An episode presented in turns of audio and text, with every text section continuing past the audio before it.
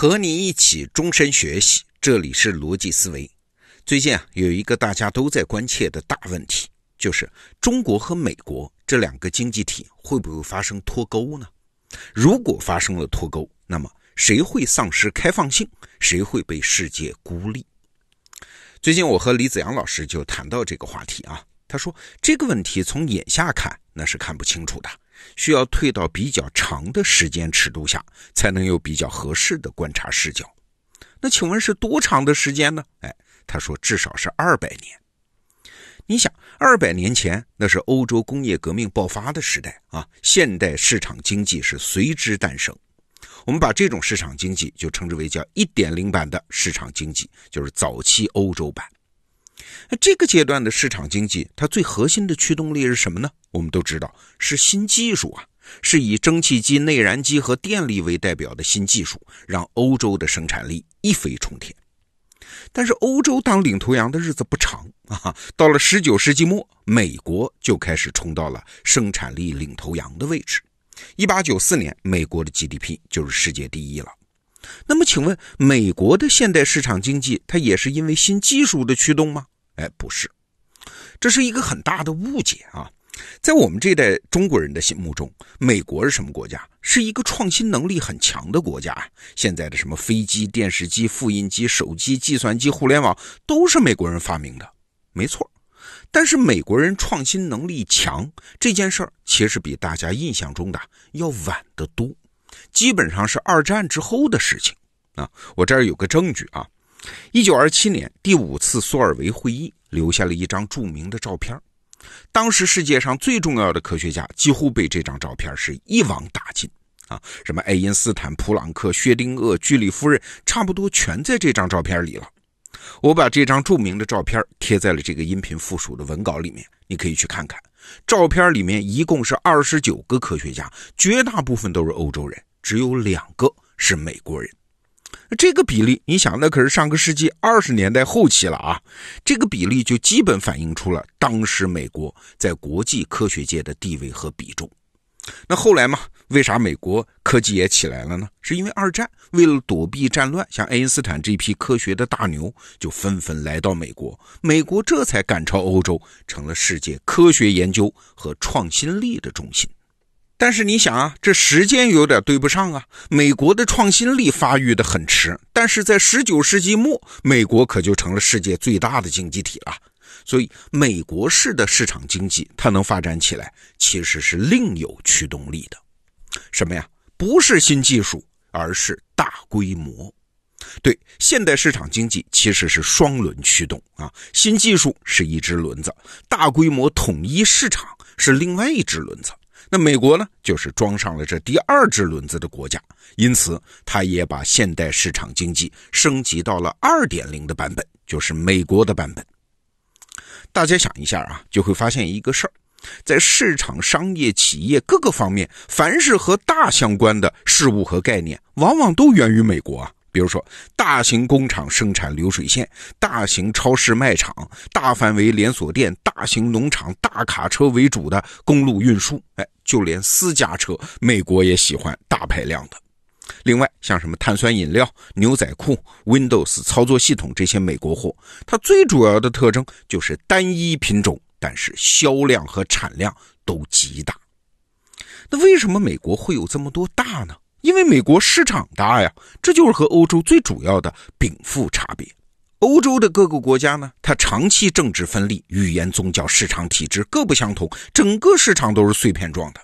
直到现在，欧洲市场也是这样啊，小批量、多样化、标准化程度低，追求精品化，它还是欧洲市场生产的特点。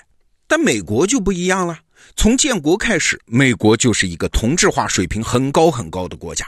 南北战争一结束，美国那更是有了巨大的统一国内市场，所以美国的生产方式啊，因为有了统一大市场，就可以建立在更精细的分工上了，可以打造出一大批平民化的商品啊，产量巨大，价格低廉，直接提升了无数普通人的生活水平。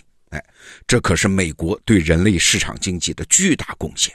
我举个例子啊，比如说汽车是德国人发明的。但是价格便宜，连工人都买得起的福特 T 型车，那可是美国人推向市场的。欧洲人生产的葡萄酒，它等级复杂，品类众多，顶级红酒一般人根本就喝不起啊。但是你看美国人生产的可口可乐呢，人人都喝得起啊。比如说巴菲特就很爱喝可乐，但是巴菲特这种顶级富豪喝的可乐和卖给普通人的可乐有啥区别嘞？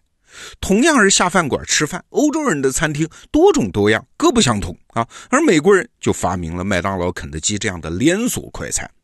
同样是咖啡，欧洲人有各种档次的咖啡馆，哎，其中的咖啡是各有风味、各有特点。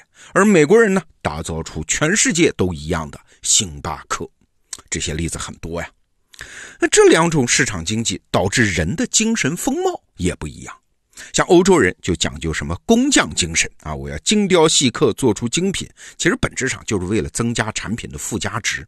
你像什么瑞士的手表啊，德国的工业设备啊，意大利的家具啊，法国的时装啊，都是这个调调。而美国人就相反啊，美国人的精神风貌呢，他们喜欢讲美国梦。嘿，为啥？因为一个美国人搞出一个创新，在那么大的市场里面，他确实就可以啊，马上就让上百万、上千万乃至上亿的人来用，一下子就能发大财，成为超级企业。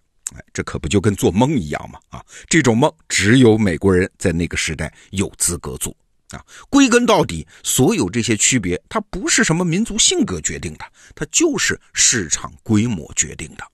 那说到这儿，我们就可以再来理解一下现在的中国了。中国现在这个现代市场经济的特点是什么呢？是比美国更大的统一市场吗？哎，是有这个因素啊。你算嘛，美国人口三亿多，中国人口差不多十四亿，都是同质性很高的国家。从消费总额看，今年中国市场刚刚超过美国，成为世界上最大的消费市场。但是请注意哦，中国规模的特点不是这个。啊，如果是这个的话，那和美国差不多级别啊，我们就不能说中国这个版本的市场经济和美国的市场经济有什么本质区别了。中国的大，它绝不仅仅体现在市场需求上，它更体现在供给上啊。说白了，中国不是为本国市场在生产，中国是在为全世界在生产，这是一个根本性的区别。二零一二年，中国制造业超过了美国，成为世界第一大工业国。那现在又过去七年啊，这个差距其实在越拉越大。在十九大类的制造业行业中，中国有十八个超过美国。美国制造业唯一超过中国的是航空航天业。中国现在的工业总产值比美国、日本、德国三国的总和还要多。这是啥意思？从消费的角度来说啊，中国和美国是差不多的统一大市场。但是从供给的角度说，中国可就是历史上从来没有出现过的庞然大物。它在全球汇集原料，全球销售产品，它的服务对象是全球六十亿人。这个意义上，它和美国拉开了数量级上的差距。美国制造业虽然一度很强大。但是作为一个工业体系，在总体特征上，它不是为全球生产的啊。虽然也有一些东西是为全球生产的，但是它的总体特征并不是。那世界上其他国家的市场对美国企业家来说，能够占据当然很好，不能占据有点可惜，但也不重要啊，甚至无所谓。我关起门来，我仅仅依靠美国自身的巨大市场，美国企业就能活得很好啊。这个想法啊，其实是美国长期保持孤立主义的深层原因所在。美国人普遍认为嘛，我们有独特的地理位置，经济模式也是立足于本国市场的。我就是关起门来过日子，我也挺好，我落得个清净。我现在打开门，哎，反正我现在也不生产什么工业品啊，选择买哪个国家的货，我就是让哪个国家占便宜啊。你想想看，这是一个典型的买主心态啊，甲方心态。所以，为什么美国动不动就能威胁其他国家？我要提高关税，我要对你关闭美国市场啊！我宁愿买的东西贵一点，我就是不买你的。啊，就是这个根本原因啊！因为美国是市场经济，它是一个需求规模，它不是一个供给规模。供给规模决定了它对世界的依赖性没有那么强。但是啊，咱们中国可不行啊！我们不仅有十四亿人的消费，我们现在这个体系，它还在为全球生产。无论是所需的原材料、能源，还是外部的销售市场，都绝不可能靠咱们中国自身来解决。我不说别的啊，就说铁矿石一项，全球一年大概铁矿石的产量是二十多亿吨，那中国一家呢就进口十亿吨啊，占一半那你说中国怎么可能脱离世界？咱们中国现在这个版本的市场经济啊，从基因上就必须和世界其他国家密切联系在一起。相比于美国的那个版本，它其实具有更强烈的世界性，而且这种世界性一旦长成，就再也退不回来了。说到这儿啊，再来看一开始我们提出来的那个问题：中国会脱离全球化吗？继续开放的趋势它会倒退吗？哎，不可能的呀！中国经济的规模它不允许，中国市场的基因它也不允许。你看，想法这个东西，它往往不是由脑袋决定的。想法很多时候是由身体的样子决定的。中国版本的市场经济一出生就不可能被局限在中国自身了。这个世界不管谁反对全球化，中国它都只能是全球化的坚定捍卫者。那这符合中国的利益吗？也符合那个一旦打开就再也合不上的趋势了。好，这个话题我们就先聊到这儿。逻辑思维，明天见。